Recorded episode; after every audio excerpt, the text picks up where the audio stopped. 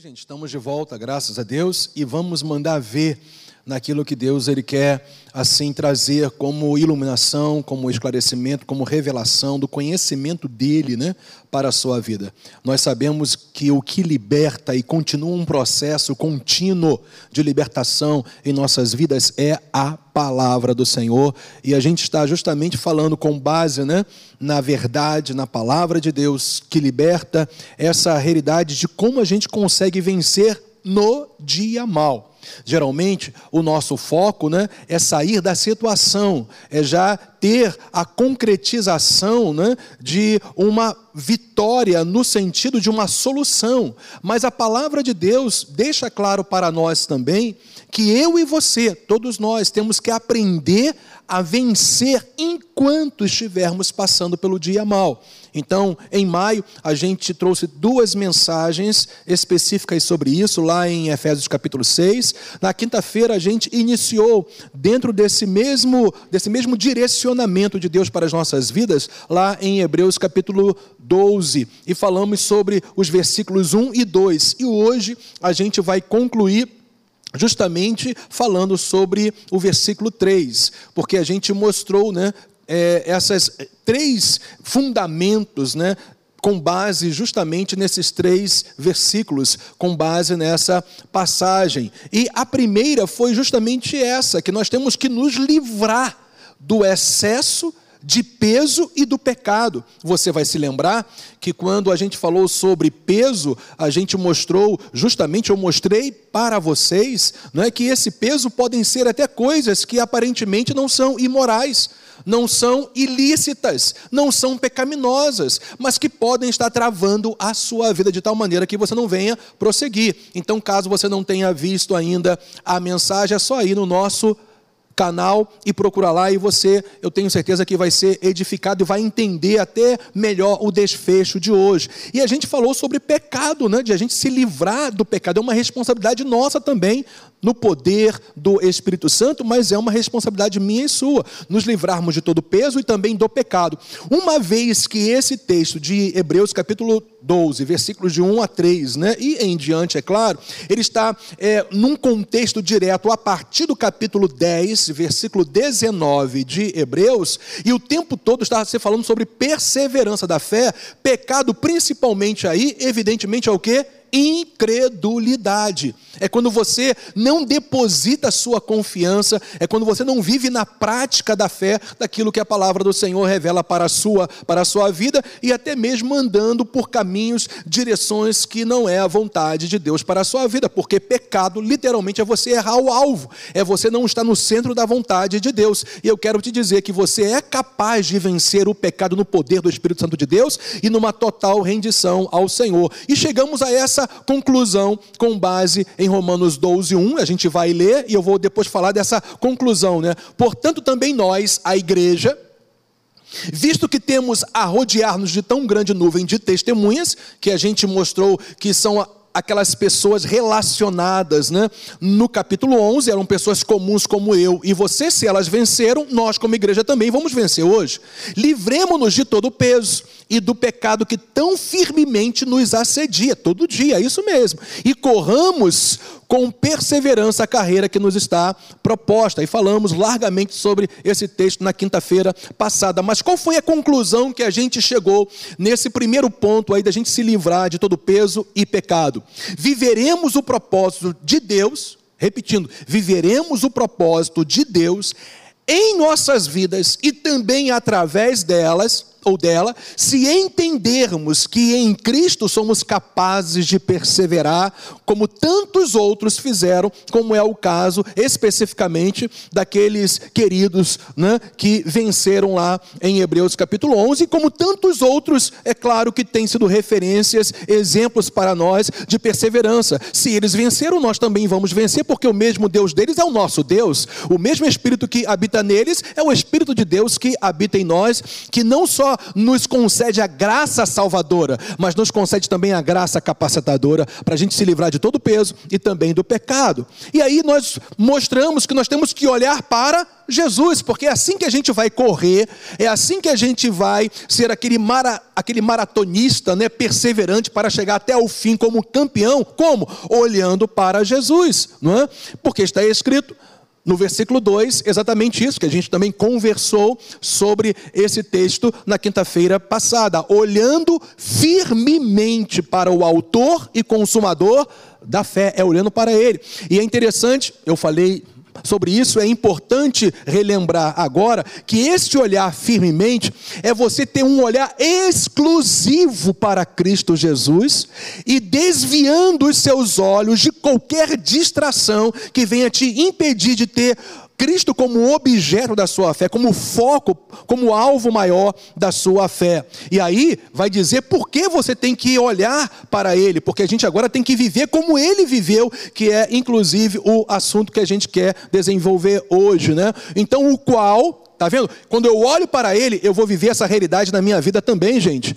Quando eu vejo como Jesus se posiciona, eu também vou viver as vitórias que ele viveu como homem aqui na terra, porque em troca, tá vendo, da alegria que lhe estava proposta, suportou a cruz, sem se importar com a vergonha, e essa vergonha era uma vergonha pública, humilhação pública, e agora está sentado à direita do trono de Deus. E qual foi a conclusão que a gente chegou nesse segundo versículo de Hebreus 12, depois que a gente desenvolveu vários princípios baseado nele, né?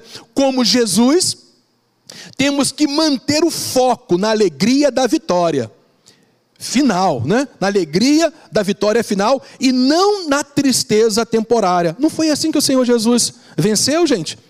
Mesmo na vergonha pública, mesmo nas tristezas, mesmo na angústia, mesmo na condição que ele estava passando, inclusive de morrer numa cruz, como maldito, para que eu e você vivêssemos a bênção plena dele sobre as nossas vidas, ainda assim o Senhor estava olhando além dessas situações, ele estava olhando para a sua exaltação, porque Hebreus capítulo 12, versículo 2 fala que ele está assentado à direita do Pai em glória, majestade e poder poder, por quê? Porque ele viu isso. É assim que você e eu temos que viver também. Nós temos que olhar além das adversidades, nós temos que olhar além das humilhações, das vergonhas, das angústias, nós temos que olhar para a vitória final, como Cristo Jesus fez. É assim que nós vamos perseverar, é assim que nós vamos vencer.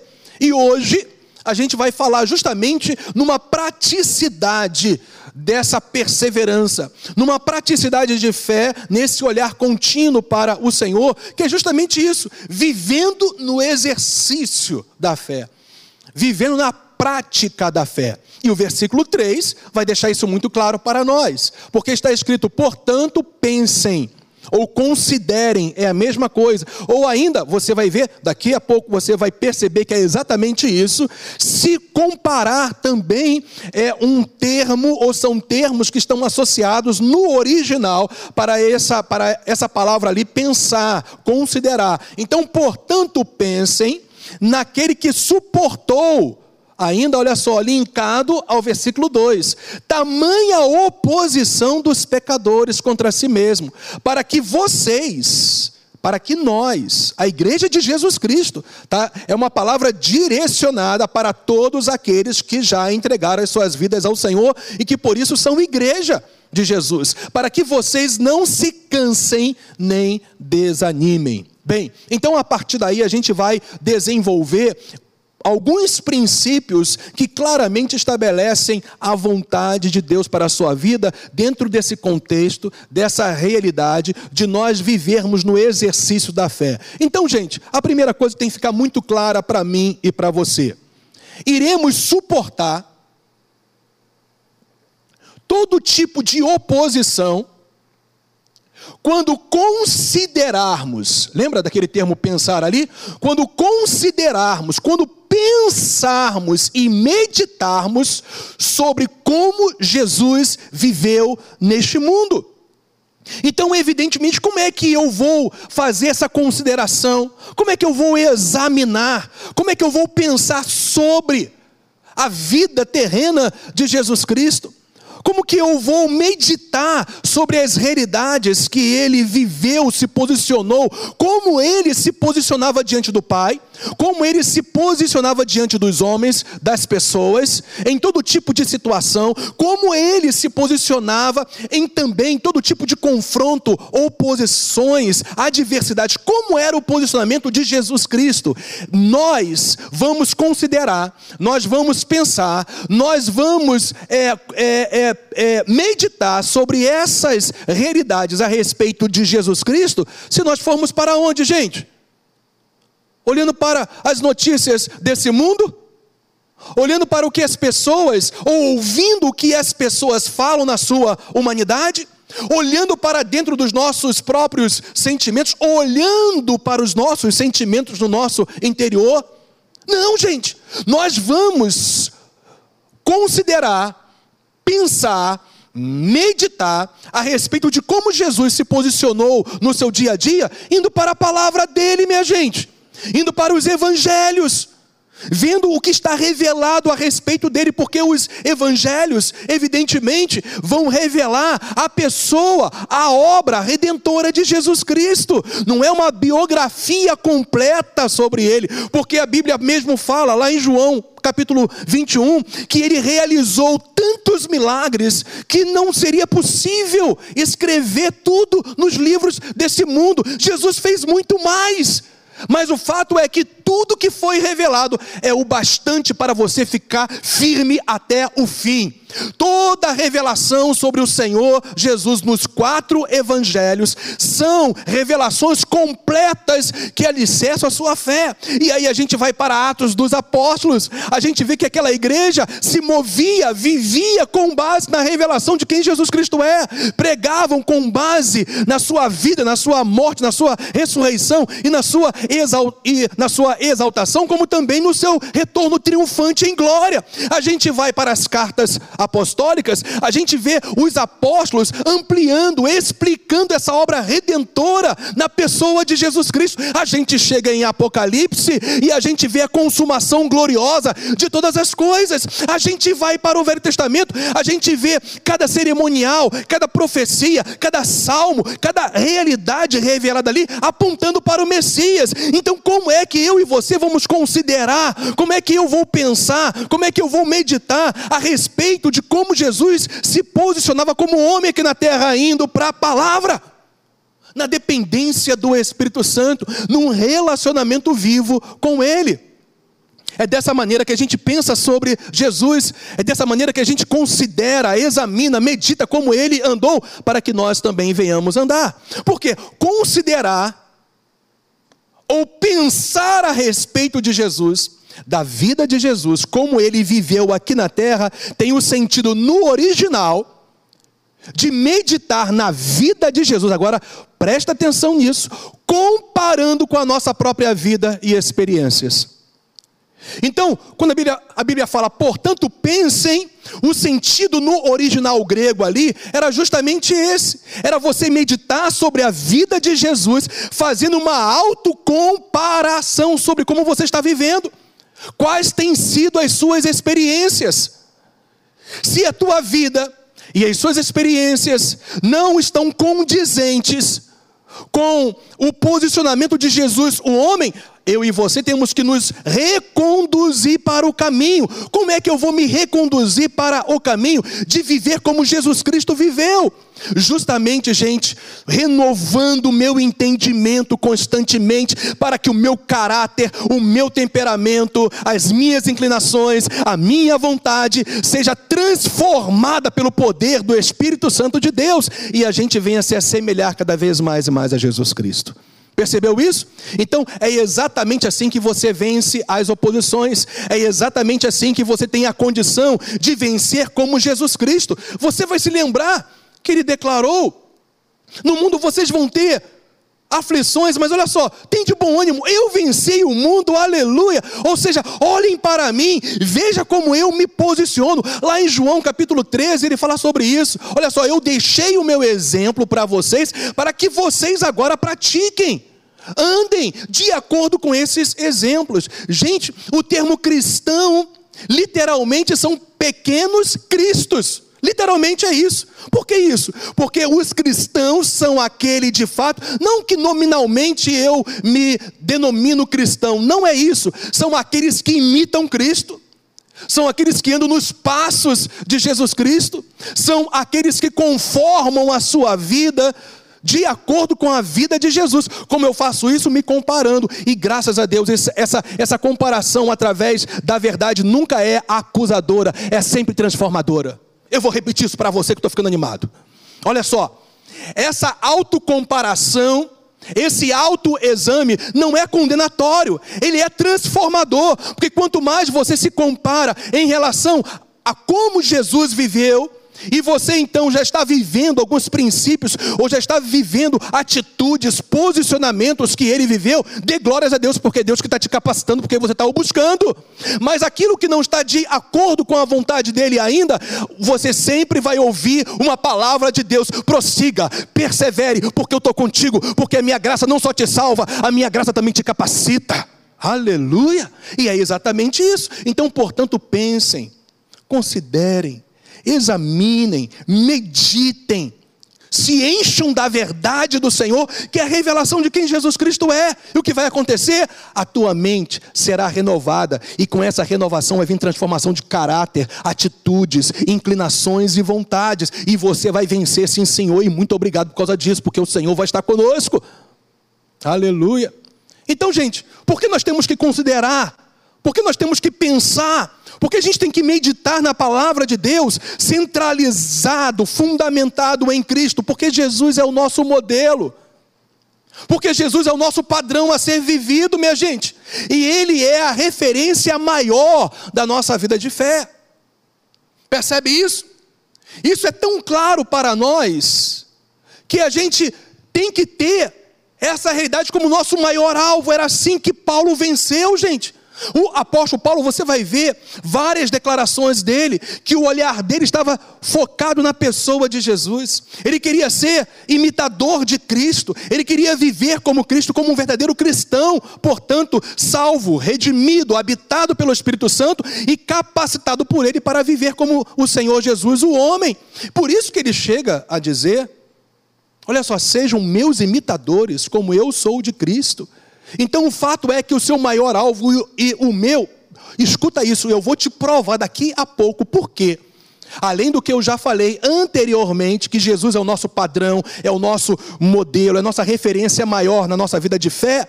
Então eu vou te dar um, um, um, texto que vai comprovar exatamente isso que eu estou falando para você, mas antes, não perca esse alvo. Lembra do versículo 2? Olhando firmemente para o Autor e consumador da fé. Aquele que gera a fé, aquele que é a origem da fé, mas aquele também que vai fazer o que? Ele vai te aperfeiçoar à medida que você vive no exercício da fé, e essa pessoa é Jesus Cristo. Por que isso? Porque você e eu temos que entender que o modelo, o padrão e a referência maior de Deus para a minha vida e para a sua vida é o próprio Senhor Jesus. Por conta disso e por causa disso, esse tem que ser o nosso maior alvo. Tem que ser uma busca, portanto, né? constante de sermos semelhantes a Jesus pela transformação do Espírito Santo. Então, o nosso caráter tem que ser cada vez mais e mais transformado à semelhança do caráter de Cristo Jesus.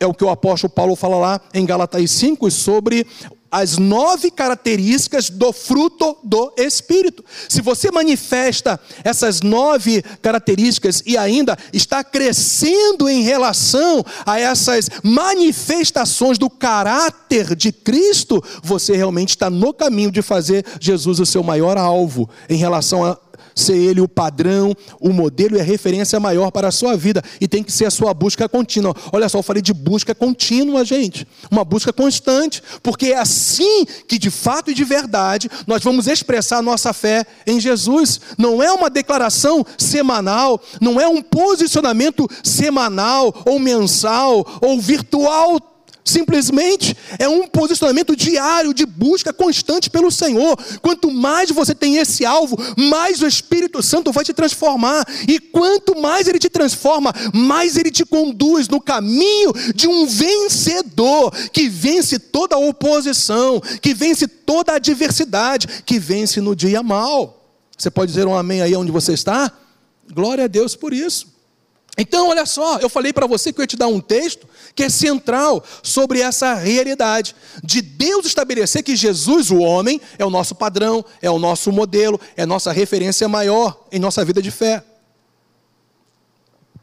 Porque está escrito em Romanos capítulo 8, 29, escuta o que eu vou te falar. O maior propósito do Pai depois da sua salvação. Uau! O maior propósito do Pai para a sua vida, depois da sua, da sua salvação, é exatamente isso que está revelado em Romanos 8, 29. Pois aqueles que Deus de antemão conheceu, Ele também predestinou, olha só agora, para serem, o que, gente? Conformes à imagem de seu filho o propósito maior de Deus para a sua vida após a sua salvação, a fim de que ele, Jesus, seja o primogênito entre muitos irmãos. O termo primogênito aí fala aquele que tem a primazia plena sobre os seus irmãos, ou seja, sobre todos aqueles que se tornam filhos de Deus em Cristo Jesus. Então perceba que o maior propósito do Pai para a sua vida, depois que você é salvo, é te fazer cada vez mais e mais semelhante a Cristo Jesus, o homem. E é interessante quando você vai estudar esse termo imagem aí de Romanos 8, 29, literalmente é alguém que reflete o caráter de Cristo, é alguém que reflete os posicionamentos de Jesus Cristo, é alguém que demonstra, é alguém que manifesta quem Jesus Cristo é pelos seus próprios comportamentos e atitudes. Gente, mas isso não vem de uma hora para outra no sentido de ser algo automático. Nós temos que ter uma busca contínua. Nós temos que ir ao forno celestial todos os dias. E Deus então ele nos moldar conforme essa forma maravilhosa que é o seu próprio filho. E a gente é colocado no forno, no sentido de nós termos aí uma forma perfeita daquilo que Deus tem planejado para a sua vida. Como é que você vai vencer no dia mal? Quando você se tornar cada vez mais semelhante a Jesus Cristo, porque esse é o propósito. É assim que você vai viver no exercício contínuo da fé. Olha esse texto, gente. Esse texto é simplesmente extraordinário. 2 Coríntios 3, 18 diz: E todos nós, falando a igreja, se referindo à igreja de Jesus, ele, Paulo, e todos os que foram santificados e justificados pela fé em Cristo, ok? Com o rosto descoberto, ou seja, porque agora nós temos a iluminação de quem é Cristo, nós não estamos mais nas trevas, não há mais nada que tampe, por assim dizer, a nossa visão, o nosso rosto em relação à a, a, a, revelação de quem Deus é. Moisés precisava de um pano no seu rosto, porque o seu rosto brilhava, e o povo não podia nem contemplar o rosto dele. Mas o fato é que nós, diferentemente, temos o nosso rosto descoberto. Em que sentido? Hoje nós temos a revelação plena do Evangelho, da vontade, das boas notícias, da obra redentora de Deus para as nossas vidas. Então o nosso rosto está descoberto. Nós podemos, por causa disso, contemplar a glória do Senhor. Diferentemente do povo da antiga aliança, pelo temor dos seus próprios corações, que não podiam contemplar a glória do Senhor, a ponto deles pedirem para Moisés colocar um pano sobre o seu rosto pelo temor, nós hoje temos algo descortinado na nossa frente, que é a glória do Senhor Jesus Cristo, que está revelado no, no Evangelho. Se você for mais adiante, e continuar lendo o capítulo 4 de 2 Coríntios, você vai perceber que essa glória manifesta é a revelação do Evangelho. Aí eu vou ler com você, vai lá. Vamos lá, olha, 2 Coríntios, não estava no script, não, eu só ia citar, mas vamos lá. 2 Coríntios, capítulo 4. Paulo encerra o capítulo 3 falando sobre que nós temos os, o nosso rosto descoberto e agora nós podemos contemplar a glória do Senhor, ok? Agora veja a continuidade dessa revelação. Pelo que tendo este ministério, Paulo diz em 2 Coríntios capítulo 4, segundo a misericórdia que nos foi feita, não desfalecemos. Pelo contrário, rejeitamos as coisas que por vergonhosas se ocultam, não andando com astúcia, nem adulterando, olha só, a palavra de Deus, percebeu? Olha só, a imagem, a glória do Senhor, ele vai linkar agora com a palavra de Deus, como um pregador, como um mestre da palavra. Ainda, antes nos recomendamos a consciência de todo homem na presença de Deus, pela manifestação do que, gente? Da verdade, da palavra revelada. Quanto mais você tem acesso à palavra revelada, mais você vê a glória do Senhor. Aleluia! Estou ficando animado mesmo. Versículo 3: Mas se o nosso o quê? Aí eu vi você lendo aí, né? Você falou, o nosso evangelho. Está vendo? Paulo está falando o evangelho que nós pregamos, então ele linka totalmente a manifestação, a contemplação da glória do Senhor com a revelação da palavra, com a revelação do evangelho, com a revelação das boas notícias, que em Cristo há liberdade, que em Cristo há transformação, que em Cristo há salvação, que em Cristo há sempre vitória sobre o inferno, que em Cristo há sempre vitória contra qualquer tipo de, de, de desânimo, angústia ou desfalecimento. Em Cristo nós somos mais do que vencedores.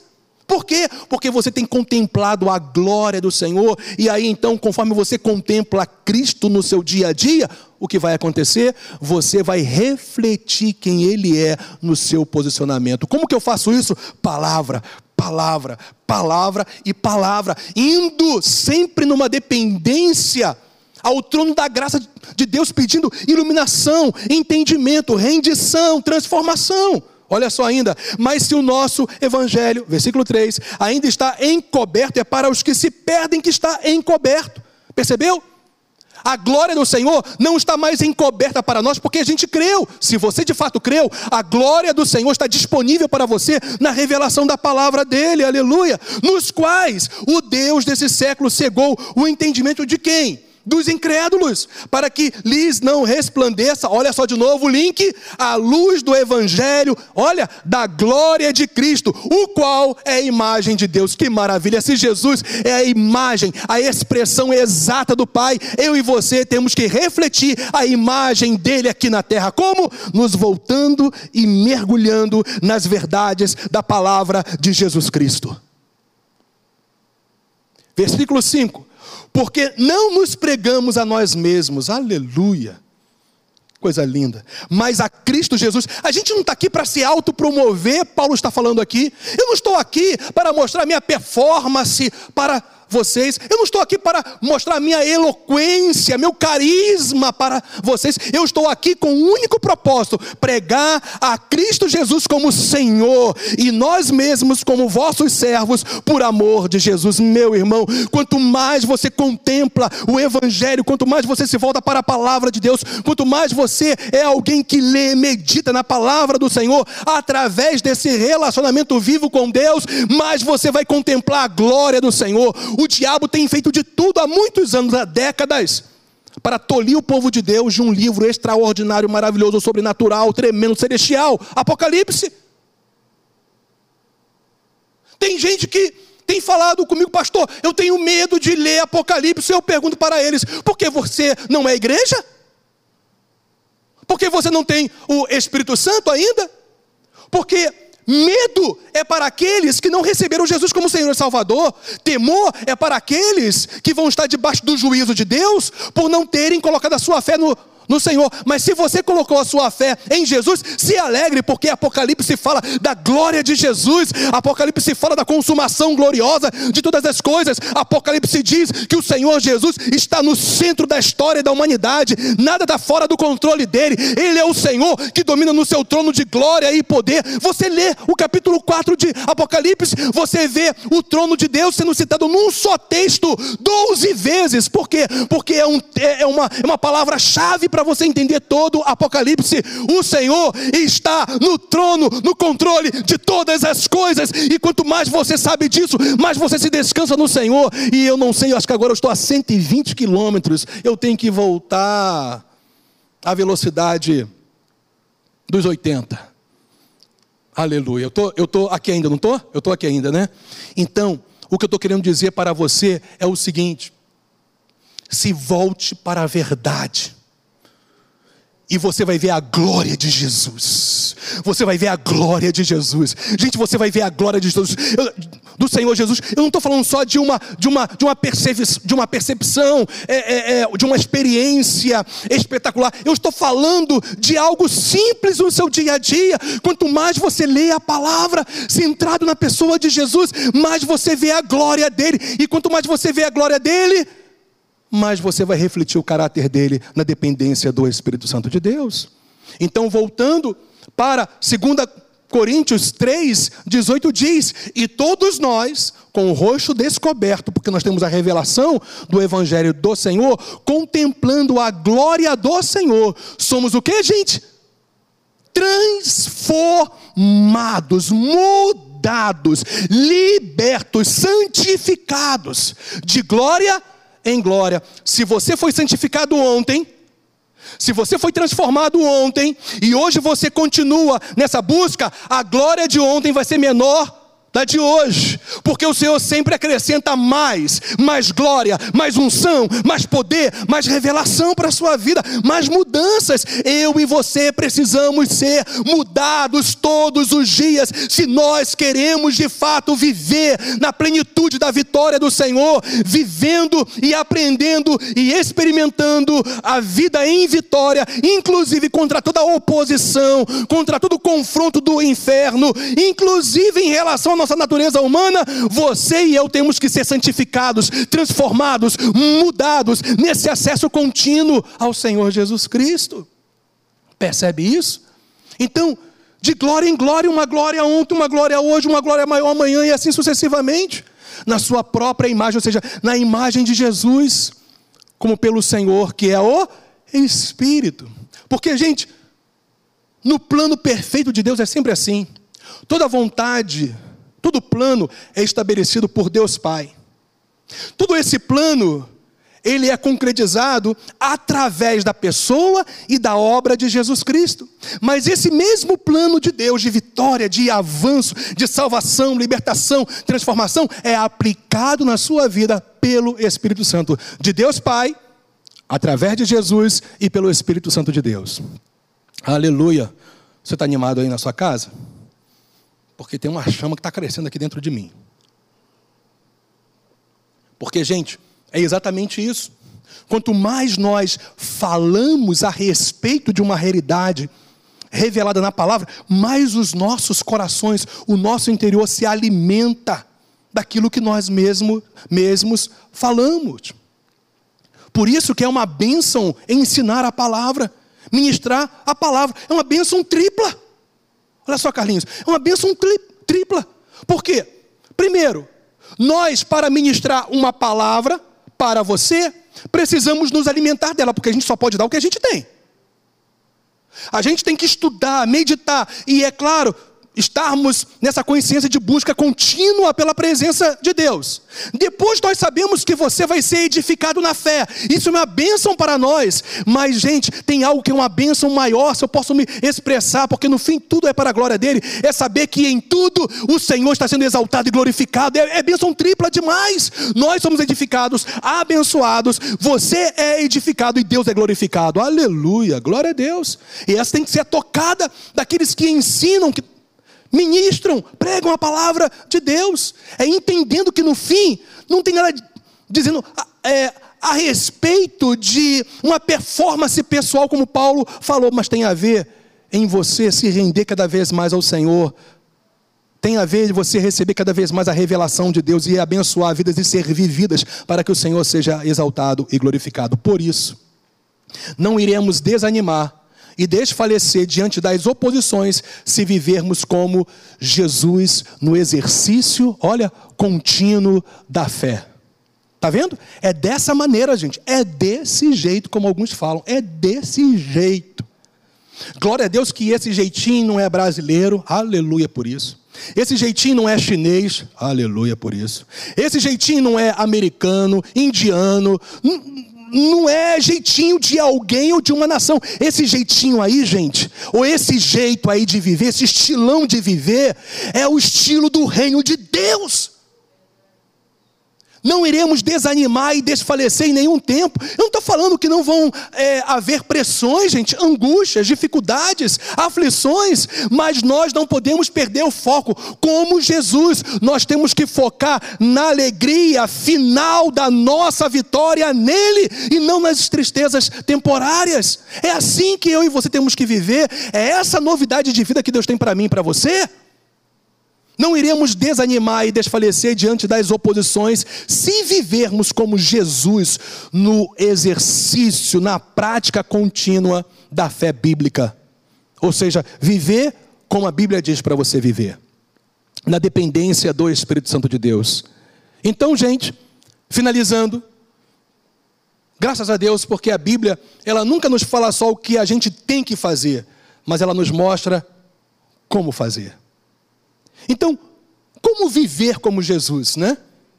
É evidente, viver como Jesus é ser totalmente dependente do Pai e do poder do Espírito Santo, porque foi assim que Jesus viveu e deixou o exemplo para mim e para você. E para viver totalmente dependente do Pai e do poder do Espírito, escuta, você tem que ter vida de oração. Escutou isso? Porque, gente, olha só, me perdoe mas o fato é esse. Se alguém diz que depende de Deus, mas não tem vida de oração, está na hipocrisia. Porque Tiago 1,22 já fala: não sejam somente ouvintes, mas praticantes da palavra, enganando-vos a vós mesmos. Se você só ouve e não pratica, você está se enganando a si mesmo. E no original ali está falando sobre hipocrisia mesmo. Então, quando eu falo, não, eu dependo de Deus, pastor. Não, eu dependo. Mas aí a gente pergunta, ok, você tem vida de oração? Ou seja, você pelo menos iniciou um processo contínuo de buscar a Deus, de conversar com Deus, se encher da verdade dele, ir a Ele, cheio de conteúdo no seu coração, para conversar, para falar com Ele firmado na palavra? Porque se você não tem vida de oração, me perdoe, meu irmão eu falo isso com zelo pela sua alma, carinho por você, amor por você. Você está na hipocrisia. Porque quem depende de Deus, ora. Eu vou repetir. Quem depende de Deus, ora. Eu vou repetir. Quem depende de Deus, ora. Quem depende de Deus se descansa nele todos os dias. Quem depende de Deus busca o poder e a força dele. Quem depende de Deus sabe o que é vencer no joelho. E eu não estou falando só de um ato físico de você se ajoelhar, estou falando de algo do coração. Quem ora vence, gente. Por quê? Porque essa pessoa está expressando uma verdadeira fé. E a fé é expressa através da oração. E você só realmente vai ser alguém que pratica a fé se você for uma pessoa dependente do Pai e do poder do Espírito Santo, como Jesus o era, como homem. E segundo lugar, como é que eu vivo como Jesus? Gente, deixa eu só mais uma vez, relembrar algo. Jesus ele impactou tanto a vida de oração dos seus discípulos, que chegou um dia que os seus discípulos pediram para ele: Jesus, olha só, nos ensina a orar. Porque o que a gente aprendeu até hoje era uma oração tanto quanto formal, religiosa, um negócio assim que a gente fazia de A a Z, sem coração. E eu vejo que a tua vida é uma vida de eficácia uma vida que cumpre tudo que o Pai, o Deus, fala para o Senhor fazer.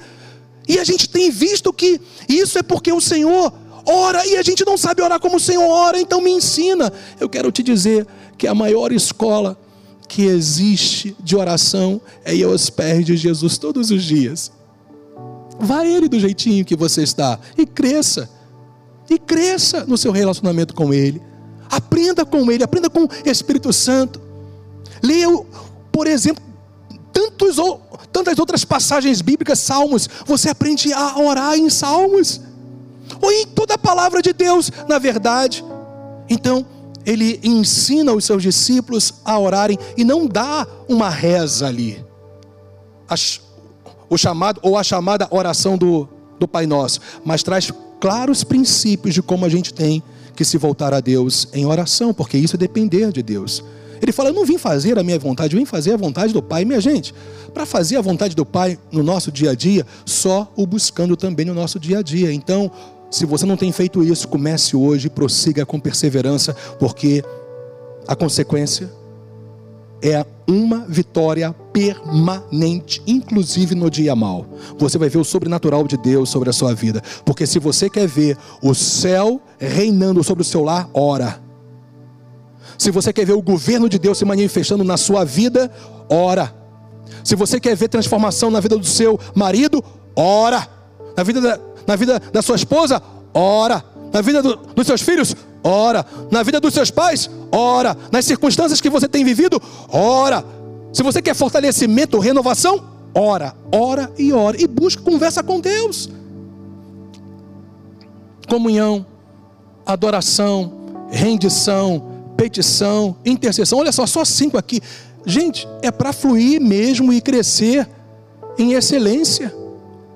Numa atitude de você ir contra os poderes das trevas na autoridade do Senhor, na oração da guerra já vencida pela obra da cruz, e você paralisa o reino das trevas, oração.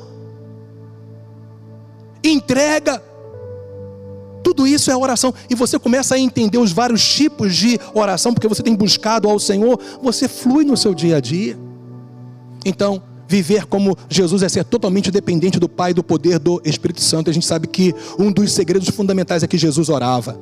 E se firmar e se mover pela palavra de Deus. Você sabe que quanto mais Jesus era apertado por Satanás, era apertado pelos religiosos, os homens, o que ele liberava era palavra todas as respostas de Jesus, as suas parábolas, tudo, tudo que o Senhor Jesus falava, estava baseado naquilo que a Escritura do Velho Testamento já havia, re, já havia revelado como princípio e valor do reino de Deus. Tudo.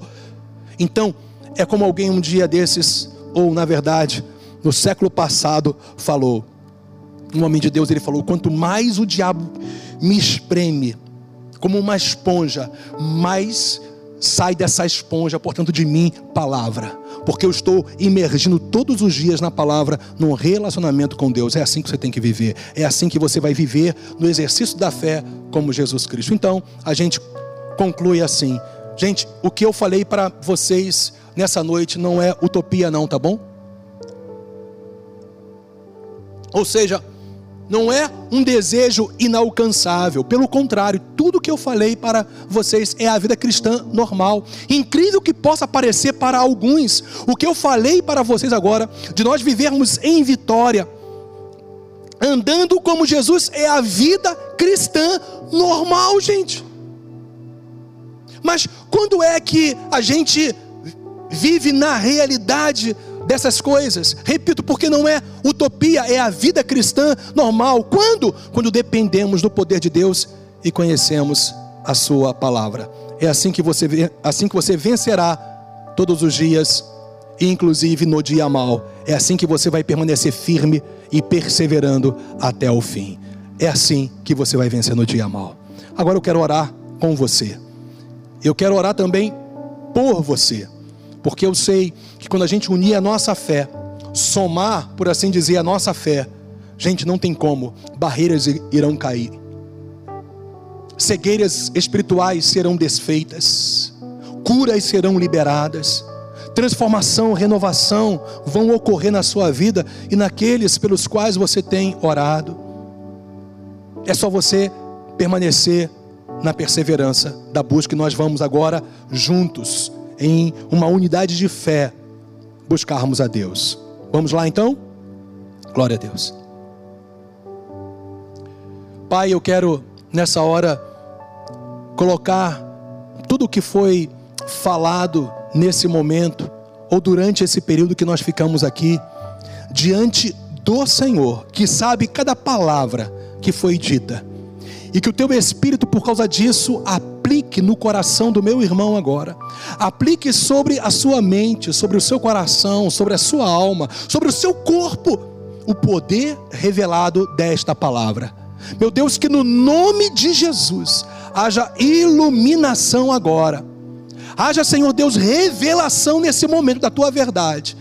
Senhor Deus, que agora toda cegueira espiritual caia. O Deus desse século que tem cegado o entendimento de muitos nessa noite, no nome de Jesus, ele seja repreendido agora e a tua palavra penetre na alma, na mente, no coração e nos olhos espirituais de cada querido e querida que está nos assistindo nesse momento. Pai, no nome de Jesus, que o Senhor então traga transformação, traga renovação, dê uma nova esperança manifeste e renove a sua misericórdia sobre cada vida. Que nesta hora, meu Deus, cada um possa se levantar em fé e entender que pode viver todos os dias da sua vida em vitória e que isso não é utopia, isso é uma, uma, uma realidade espiritual para aqueles que se encharcam com a sua presença em oração e para aqueles que se encharcam com a tua verdade, mergulhando na tua palavra e cada vez mais e mais contemplando a glória de Jesus Cristo meu Deus, toca agora em coração, que haja uma chama agora sendo gerada de paixão por Jesus, por paixão pela Sua palavra. Meu Deus, no nome do Senhor, toda mornidão espiritual, todo tipo, Senhor, de hipocrisia. Todo tipo, Senhor Deus, de sentimentos, desejos, inclinações contrárias à Sua palavra, que hoje, essa noite, seja um dia de libertação e os nossos queridos sejam abençoados, edificados, fortalecidos pelo poder do Teu Espírito Santo na revelação da Tua palavra. Meu Deus, também traga salvação para vidas nessa noite quem sabe, meu Senhor, que tem pessoas nos assistindo agora que ainda não reconheceram Jesus como Senhor e Salvador, ou que se afastaram do Evangelho de Jesus por causa de pessoas e tiraram o óleo do Senhor, ou, ou os olhos do Senhor. Que nessa noite o Senhor toque nesses corações, eles se voltem para Ti e se rendam totalmente ao Senhor, e o Teu povo, a Tua igreja seja edificada para viver nas realidades da Tua palavra, e nós venhamos nesse tempo do fim fim, nos despertarmos cada vez mais e mais, Pai. Oh Deus, para vivermos como Jesus Cristo.